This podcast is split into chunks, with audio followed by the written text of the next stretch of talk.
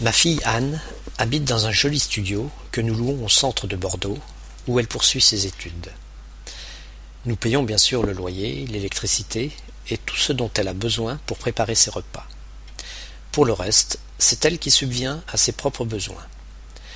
C'est pourquoi, durant les vacances scolaires et les week-ends, elle revient à la maison et travaille chez McDonald's, non loin de chez nous, afin de gagner un peu d'argent. Elle préfère les horaires de soirée, ce qui lui laisse du temps libre la journée pour aller à la plage, voir ses copines ou bien faire du shopping. Vous pouvez voir qu'Anne est très bien organisée. Enfin, presque. Il règne dans sa chambre un tel capharnaüm que pour aller de sa porte jusqu'à la fenêtre, c'est un vrai parcours du combattant. Il faut enjamber les vêtements laissés pêle-mêle à même le sol, des livres et magazines de toutes sortes, son ordinateur portable encore branché, même s'il est éteint, ses peluches dont elle ne veut pas se séparer. Certaines sont si pelées, décousues ou désarticulées que même Socrate, notre chien, n'en voudrait pas pour jouer. Et encore un tas d'autres choses qui n'ont de la valeur que pour elle. Sous un amoncellement de papiers, livres, cahiers, stylos, sous-vêtements, paquets de gâteaux à peine entamés et colifichets de toutes sortes, se trouve son bureau.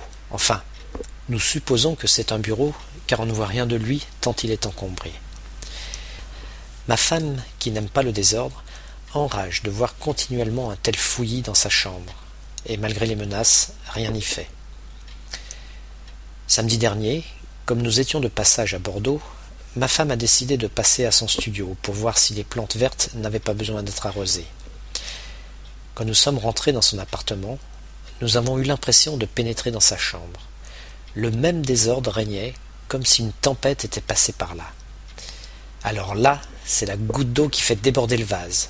Ta fille et moi allons avoir une sérieuse discussion, dit ma femme en faisant demi-tour et en claquant la porte.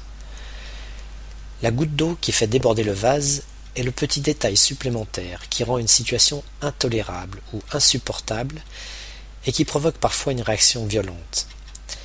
Cette goutte d'eau qui fait déborder le vase déjà plein représente l'énervement qui monte et l'explosion qui suit.